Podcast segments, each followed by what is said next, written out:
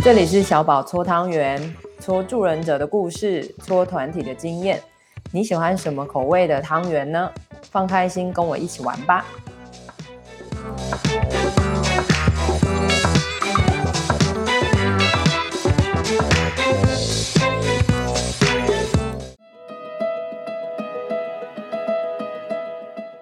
亲爱的大家，这是我们的新节目，然后非常感谢家峰可以当我们新节目的呃第一集的特别来宾。这个是叶小宝接地气理财。那但是在理财的第一集，我们想来先聊聊的是保险哦哦，因为最近我跟剑客们啊、大概剑客们的年纪都在二十六岁到三十二岁左右哈。所以他们在刚刚开始当心理师助人工作的前期，哈，然后就开始有一些基本收入，但是也在想，呃，自己的生活中保险跟投资要怎么样安排比例比较好。所以今天我就请来家峰帮我们，有点像是讲最基本的保险，就是你是一个社会新鲜人，然后呃。你的薪资大概在三万块，或是三万五千块左右的话，你的保险可以怎么样买？好吧，好，就是最基本的保险。好，所以欢迎家峰，请家峰先自我介绍一下。哎，我叫家峰，那目前在南山人寿工作，那已经大概有四五年的资历了。嗯，那同时家峰也是你回去听小宝搓汤圆，他也是那个花艺师哦，哈，所以，所以我们其实就是在对伙伴里面，然后有不同的专业，我们就是互相的咨询，然后也也很谢谢家峰把这个时间安排出来，可以跟我们一起做这个讨论，然后我想就可以给大家一个比较明确清楚的建议，好，所以先请家峰讲一下保险是什么，然后你常常听到大概人们对于保险的想法会是什么呢？保险呢，其实就是呃，要转移掉我们生活中的风险。嗯，那因为我们生活中可能会遇到很多风险嘛，那不管是、嗯、呃发生意外啊，或者是发生生病的情况，嗯，那发生这些事情，我们都是需要花钱的部分。嗯，那我们不可能，那我们可能没有身上没有那么多钱，那我们就可以把这些风险。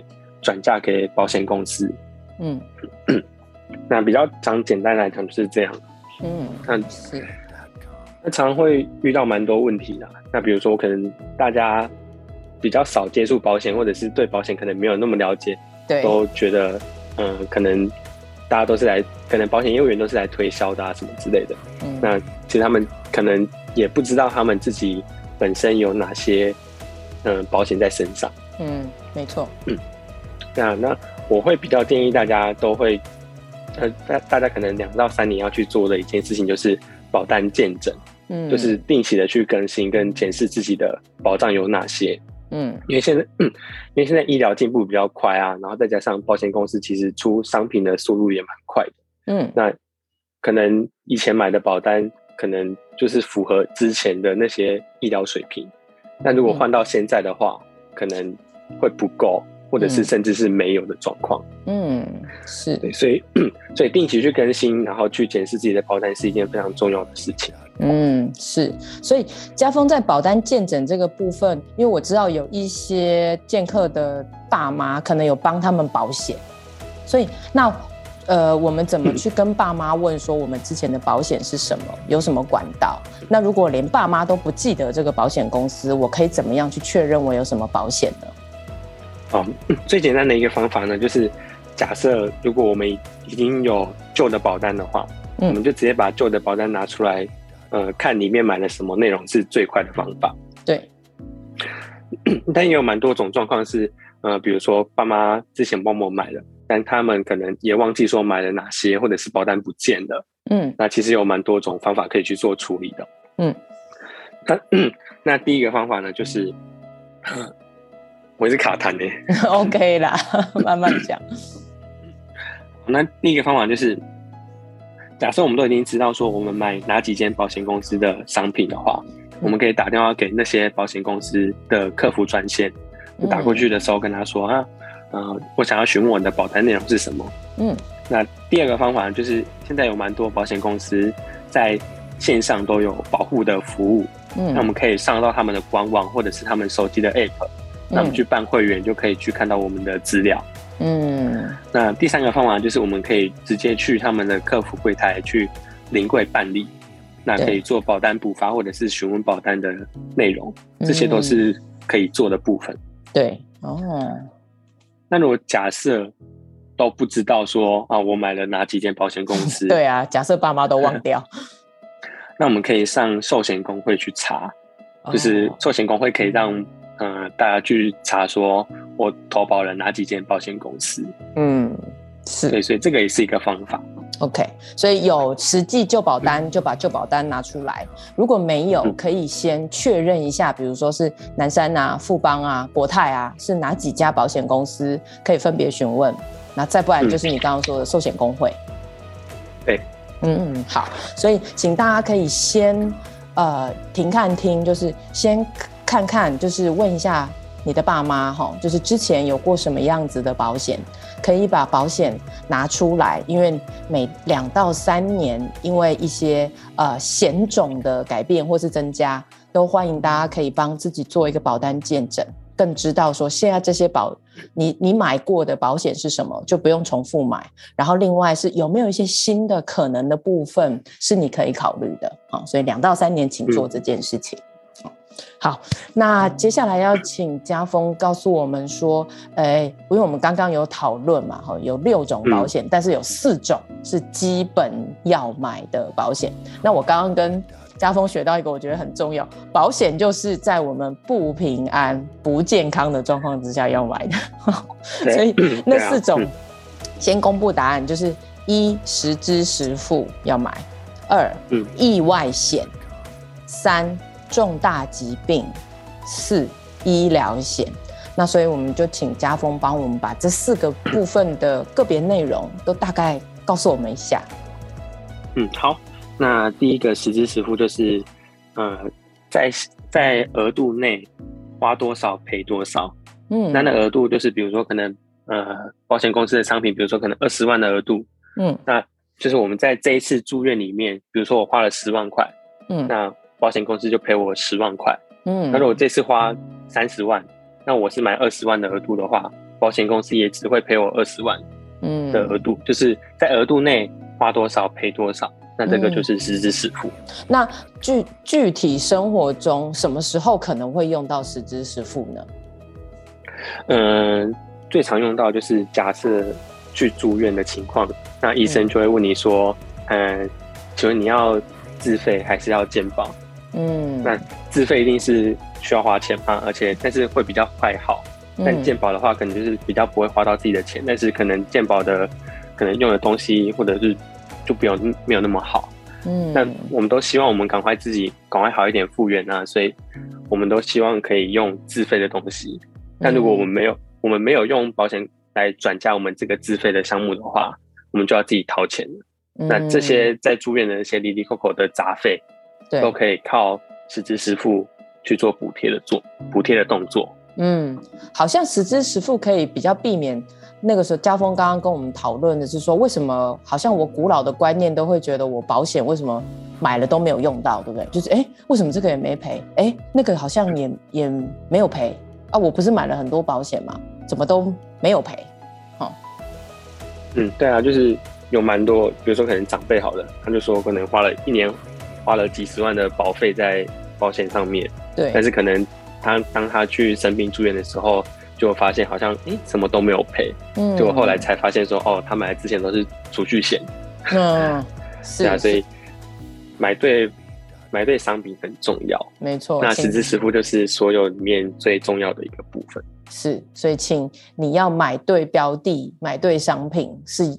有你出了这件事才会赔这个东西哦，这个是保险公司很基本的原则哈。好、嗯，对啊。然后再来的话是意外险，嗯嗯，意外险就是当别人不注意，或者是我们自己不小心而造成的意外损失。嗯，那假设今天因为意外我去做门诊啊、住院、骨折，或者是今天因为意外因为意外，然后导致于我没有办法去工作上班，我的薪水的损失。那或者是再更严重一点，那假设今天因为意外，然后导致于我失能，或者是烧烫伤，或到最后假设如果万一真的身故了，嗯、那这些种种因为因为意外去引起的，那这些我们都统称为意外险。嗯嗯。嗯，那因为意外险的种类比较繁多啦，所以我就直接统称为意外险这样。对，嗯嗯，那因为意外险是看职业等级，嗯，它不是它不是看年纪或者是性别。对，那职业等级，对，那职业等级，那像小宝身边的朋友，可能都是嗯、呃，老师或者是心理咨商师，或者是呃，政府员这种。嗯，那通常他们职业等级都比较，呃，可能是一或二。对，就是属于轻的，对不对？对，比较轻的。嗯，那像有时候可能消防员啊，或者是警察这种，都是在六。那六有些可能就是直接拒保，哦、但他们其实也不用担心啦，哦、因为他们政府会帮他们保公保的部分。哦，对对，OK，你刚刚还有提到空姐也是，对不对？也是四五六等级。对啊，对啊，嗯，嗯好，OK，对，意外险是看职业等级的，哎，所以家峰，我小小问一下，比如说，因为我们工作通勤的时候，比如说骑机车累残，嗯、这是意外险吧？对啊，就是我们因为意外，因为意外然后去看门诊嘛，所以这些也都算意外险的部分。嗯，好的，了解。所以意外险是职业等级哦，然后现在可以感觉一下你自己的等级一到二哈。好，那三是重大疾病。嗯，那重大疾病可以分，呃，重大疾病总共有七个项目。嗯、那我们最常听到的就是癌症的部分。对，因为现在癌症呢，就是国人的好发率真的很高。那再加上，因为可能不知道自己可能会不会得癌症，那得的是什么癌，嗯、然后也不知道说这个癌症要治疗多久，然后要花多少钱。嗯，所以其实癌症在医院上来说，都是花费比较庞大金额的支出。是，所以这个部分其实也是要把风险转移给保险公司啊。嗯，那会有两种呃不同的商品可以去做搭配。嗯，那第一个就是我们讲到的重大疾病的一次性给付。对，就是，呃，比如说我买一百万的保障，嗯、那发生事情的时候，保险公司就直接理赔我一百万。嗯，那当我拿到这个一百万的时候，我就可以去做，比如说我可能要去做治疗，嗯，那也比较有有钱才比较好办事嘛。对，但是可能一百万，可能就可能治疗个几次就没有，呃，就就可能用完了。嗯，因为现在不管是打疫苗啊，不不是打疫苗。打标靶，或者是做免疫疗法，对，其实这些都是非常花钱的。嗯嗯，那另外一种叫做防癌，就是我们常常听到的防癌险。是防癌险，就是嗯，逐项理赔的功能。哦，OK，嗯，去补充那个一百万的不足。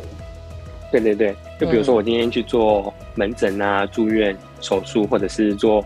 化疗、放疗，我们这些最常听到的部分嘛，嗯，就我今天做什么事情，那我就理赔什么项目，嗯，那这些就是防癌险的功能。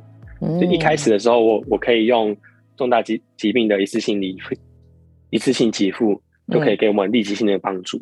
对，但后续的部分，我们可能需要靠防癌险的逐项理赔去加强我们的不足。嗯，哦，好的。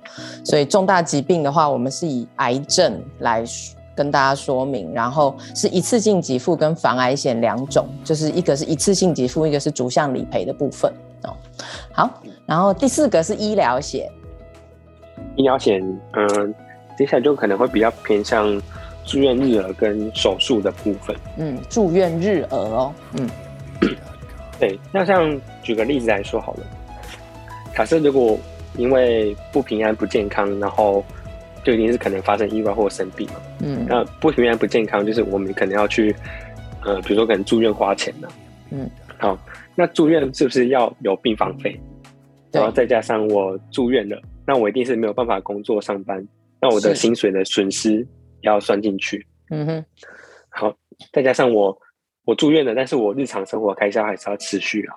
嗯，比如说可能家里的水电费、家里的房租还是要继续交。嗯。然后再来，假设如果比较严重一点的话，如果我们请看护，嗯，或者是家人来照顾我们的话，那他们的薪水是不是也要算进去？是，所以这其实离离扣扣加起来，如果一天，如果你一天没有在上班的话，其实损失的无形之中可能有也有五六千块这么多。嗯，有哦，嗯，嗯，对啊，所以住院日额如果住几天是小事。但如果万一不小心住过住的可能一个月两个月这种住院比较长的话，其实那个开开销下来其实都蛮庞大的。嗯嗯，那另外一个部分是手术险的部分。对，手术险的部分就是因为毕竟嗯、呃、年纪越来越大，或者是难免会有一些碰撞，那身身体上面还是有一些地方需要修修补补的地方。对，那手术险就可以去做补贴的作用。嗯，可以，我可以讲一下我的哦，对啊，你说一下吧。对，啊，因为我是高度近视眼，然后左眼一零五零，然后右眼九百五。嗯，好，那因为高度近视眼呢，常常呃，大部分的人都会视网膜比较薄。嗯，那如果薄到一个程度，就会破洞。那破洞如果要越大的话，那就会视网膜剥离。那视网膜剥离就就等于等同于瞎掉了。所以其实高度近视眼真的还要非常保护眼睛。好，那时候我就是，嗯，因为我左眼那时候感觉 看东西有点模糊，嗯，那我就去呃眼科检查，然后那个时候医生就帮我检查嘛，然后就说你这个有可能是破洞，然后我就把你转诊去中国医，然后就去呃中国医在那边做更进一步的检查。对，然后医生当医生当下就说：“哦，你这个是破洞啊，都要赶快补起来。”然后我就说：“哦，好啊。”那殊不知就是噩梦的开始。嗯，因为大家可能没有，大家可能比较少会接触到眼睛手术这个部分。嗯，眼睛手术真的很可怕。嗯，好痛的感觉。对，因为眼睛一定是眼睛动手术，你不可能闭着眼睛动手术，所以你是全程的观看。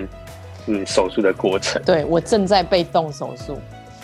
对啊，像一开始他就是先点麻药，因为眼睛是点麻药的眼药水，他不是打打麻醉在眼睛上面。嗯，对，那他点麻药的眼药水，它是呃麻痹你眼球后面的神经，是，所以所以你前面的眼球你还是可以动哦，只是会觉得卡卡的。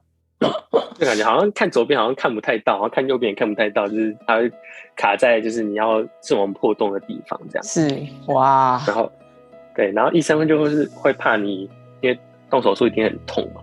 对，然后怕你动，对不对？对，他会怕我动，所以他就是把我的头绑在我要那个打镭射的那个机器上面，哦、他就把我绑绑在一起。嗯，对，那你是睁开眼睛动手术嘛，他要怕你。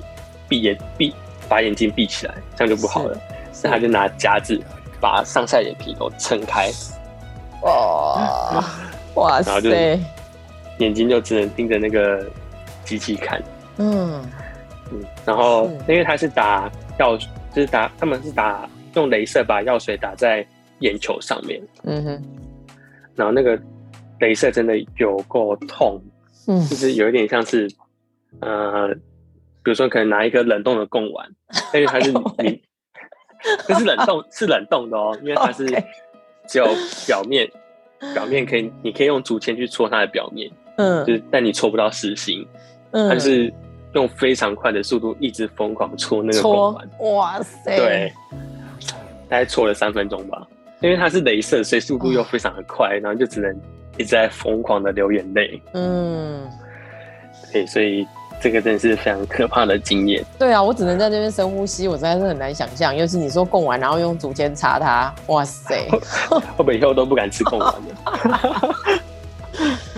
哇，OK，所以动了一个眼睛手术。对，所以像我动完眼睛手术，我不可能马上回去工作上班赚钱了，嗯啊、我可能一定要势必在可能在家休养个一个礼拜之类的。是，对。但刚好我比较幸运的是。那个手术是健保有给付的，所以我就只要付那个挂号费就好了。哦、对，嗯，对。但付挂号费，可是我之后还是要在家休养一个礼拜啊。嗯、那我没有工作上班，那我薪水怎么来？嗯，我就可以靠手术险的理赔、嗯、去补贴我这段时间没有上班赚钱的日常生活开销之类的。哦，是，OK，嗯，嗯。所以这样医疗险真的很合理哈，就像你刚刚说，分成住院跟手术，然后住院就是住院的日额，好、嗯，然后手术其实好像就是帮我们补贴我们无论是住院或是手术之后，我们无法工作的日常生活所有开销，哦，这些都可以想到说是可以被补助的，有这个可能的。嗯。嗯，所以基本上就是这四个，就是实支实付，然后意外险，然后重大疾病或者是防癌险了。嗯，那最后一个就是医疗险的部分，就是住院跟手术。嗯，没错。好，那我刚刚也有请家峰帮我们算一下说，说如果假设我们的月薪是三万块，大概提十分之一哈，请大家抓一下哈，因为这个是基本哈，你是可以往上加的哦。但是我就问家峰说，如果是三千块钱，我就是提我的月薪的十分之一，好，三千块，看看有没有可能可以做到这些保障哈。所以，呃，家峰，我们刚刚算的话，实支实付，大概一年是多少钱？实支实付大概一年大概三四千块左右，嗯嗯，就是可能看保险公司，比如说可能二十万的额度之内，我们就可以去做实支实付，就花多少赔多少，对，然后一年的保费大概三四千块左右。哦，OK，好，那意外险的部分呢？呃，因为意外险其实它种类也蛮多的，然后再加上因为可能会因为职业等级的不同，所以保费也会有一些不同。对，大家可以先抓个四千块到七千块左右。OK，是、嗯、是一个比较基本的。那如果你觉得意外险蛮重要的，你可能上班都在飙车之类的，那你可能觉得意外险比较重要，那你可能意外险就再补多补充一点。嗯，是，那我们可以先抓个四千块到七千块。好，所以这个部分的话，基础是这样。那如果你自己个人，就像刚刚家峰说的，可能有一些你对于意外险的考量，可以请洽他，可以直接来问个人这个部分可以保到哪里是比较丰厚、比较足够的哈。但基本我们先抓四千到七千。好，那重大疾病的部分呢？嗯，重大疾病的部分，嗯，我会比较。推荐都是定期的部分，是。啊，因为终身的实在是太，很贵。好，之后我们还是可以有一集请家峰讲一下终身的部分。好、嗯，我们现在先讲定期，就是大家比较能负担得起的，大概都五六千块左右。嗯，一年。是。是 OK，然后、嗯、呃，再接下来的话，医疗险呢？医疗险我就会比较推荐是终身的部分跟定期的去做搭配，哦、嗯，因为两个都要有，OK。对，因为呃，因为常常会有人家问说啊，我要买终身的还是要买定期的啊？对，然后我都会跟客户解释说啊，你终身的就是有点像是在买房子的概念，比如说买十年、二十年、三十年，那、啊、你缴完房子就是你的了。是，那保险也是一样，就是你缴完之后。你就是终身的保障，嗯，那定期就有点像是租房子，嗯，比如说可能租一一年一年的租约啊，或者是，呃，比如说可能租到七十五岁、八十五岁之类的，嗯，那因为你租房子物价也都在上涨嘛，所以每一年调整保费都是很正常的，哦，那就是你要有缴，你要有缴费，然后你才会有保障这样，对，但相对相对的啦，就是定期一定是保费比较低，然后保障比较高，嗯，但缺点就是它不是终身的。对，所以我通常都会去做互相搭配，这样。嗯，是。因为我想我们刚出来工作，也刚刚开始领薪水，对不对？所以初期的话，我们还是先以先做得到，有没有？先定期，我可以先有这一个保险，然后后面慢慢再看看我的那个终身是不是每一项都可以去往终身贴近嘛，哈。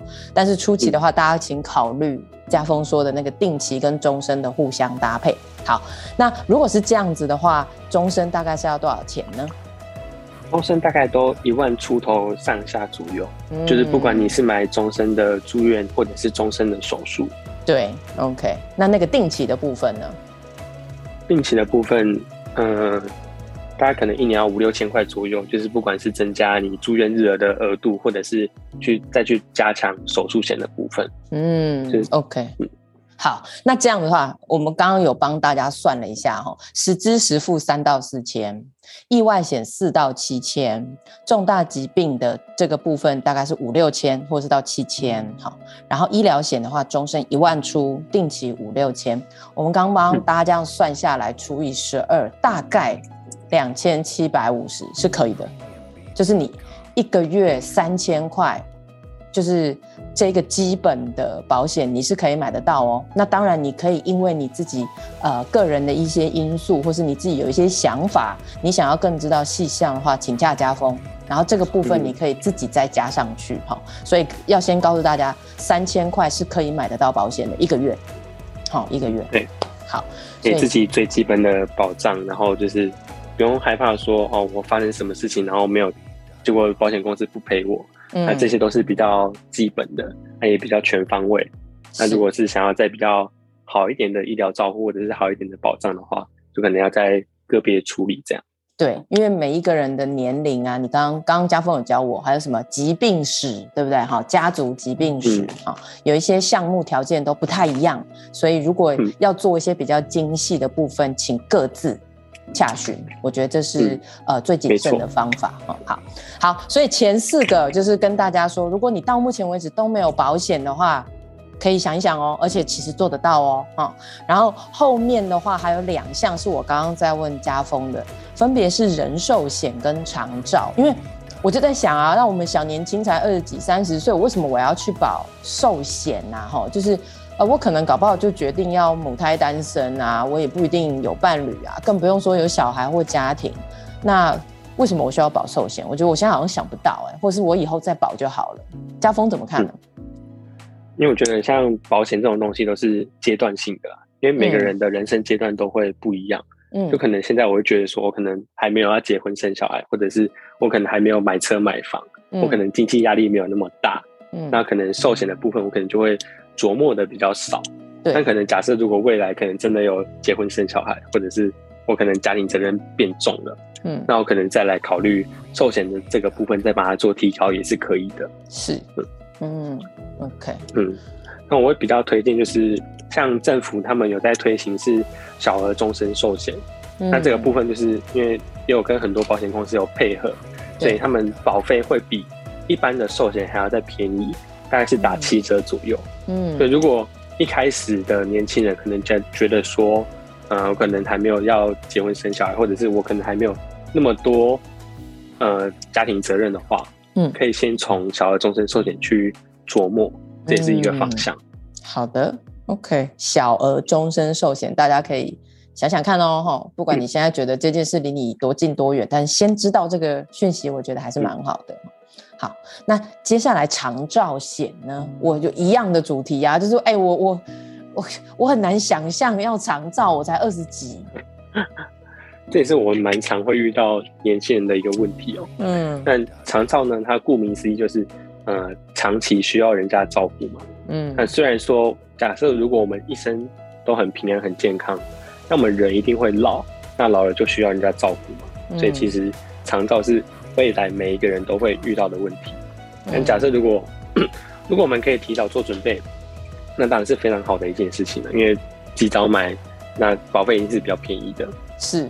那嗯啊、呃，有些人就会觉得说啊，可是长照好像遇不太到的感觉啊。嗯，那其实也有蛮多年轻人有呃发生长照的事情，就比如说可能、嗯、呃他们有些人可能是出车祸，嗯，然后他们就变成植物人了。那植物人就需要长照啊，哦、而且植物人是你要照顾一辈子，你有可能只照顾那一两年嘛，也比较少吧。嗯，除非他可能这一两年就走了。那、嗯、长啊、呃，因为毕竟长照还是呃。总体上来说，长照是比较庞大的支出，是，哦、对，所以这个其实，呃，如果可以及早做准备的话，我觉得这是还还蛮不错的。也是，就是虽然我们感觉离我们很远，但是反过来说，因为它需要长期的准备，所以又要推回来想，是越早准备，好像其实越好。嗯，对啊。嗯，OK。然后这个月的话，刚刚家峰有告诉我，如果是长照的话，你可以想一想，你每个月三千块可能是一个基本哦，对吧？嗯嗯。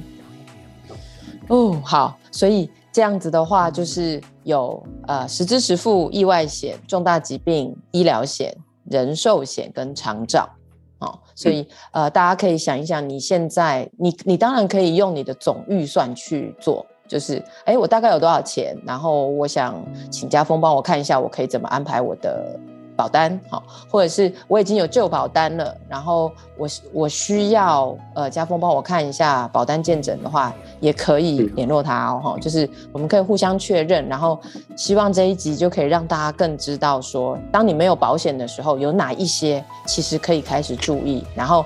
哎，这也是另外一个我觉得很好的地方，就是当如果你的预算还不到三千块，可以先帮自己存钱，先把这个最基础的保险买好，然后这个买好之后，帮自己有一个保障，顺便可以让自己更规律的储蓄跟有目标的存钱。嗯，好的，呃，我们这集差不多到这边，家峰有任何还要补充的吗？嗯，就还是会建议说，大家就是。可能两到三年就要做一次保单见证，那其实一开始真的不用太害怕说哦，你跟保险业务员接触，就是一定要跟他买保险的意思。确实，因为其实我我相信有蛮多年轻人都是因为可能同学朋友在做保险，然后他们去推销，哦、对，然后他们可能碍于面子，或者是可能不好意思拒绝人家，对，我觉得其实这也可以不用，就可以直接大方的直接跟对方说哦，其实可能目前还在考虑，或者是。我可能没有这个想法，嗯，但是，对，所以，呃，但我觉得还是，呃，找时间可以去了解一下自己的保险内容是什么，我觉得这是蛮重要的一个部分。是啊，对，所以，嗯、呃，如果你其实有那个对于。保险业务人员或是对推销有负面观感哈，那我觉得在这边也可以让自己好好想一下，说哎、所以这个负面观感从哪边来哈？那因为家峰是我们那个台中医疗科的伙伴，所以呃是我邀请他可以来帮我们讲这一集，所以如果你们有任何的疑惑，都欢迎可以找他询问好吗？就是说我们是一个像是伙伴之间互相的呃。陪伴跟咨询的部分，那我很喜欢这种呃有不同的专业互相共享的这个环节，然后也非常谢谢家峰可以花这个时间，他刚刚前面还花了很多时间跟我讨论 哈，然后还教我一些很重要的东西，然后我们把这些经验整理出来，所以非常谢谢家峰的时间，不会。好。谢谢你，然后呃，就希望给所有的听到这一集的伙伴或是剑客们哈，然后如果有任何消息可以呃联系我们，或是联系家峰，然后帮你自己开始想保险这件事，我觉得是一个很棒很棒的人生里程。好，OK，谢谢，下次见喽，拜拜，拜拜。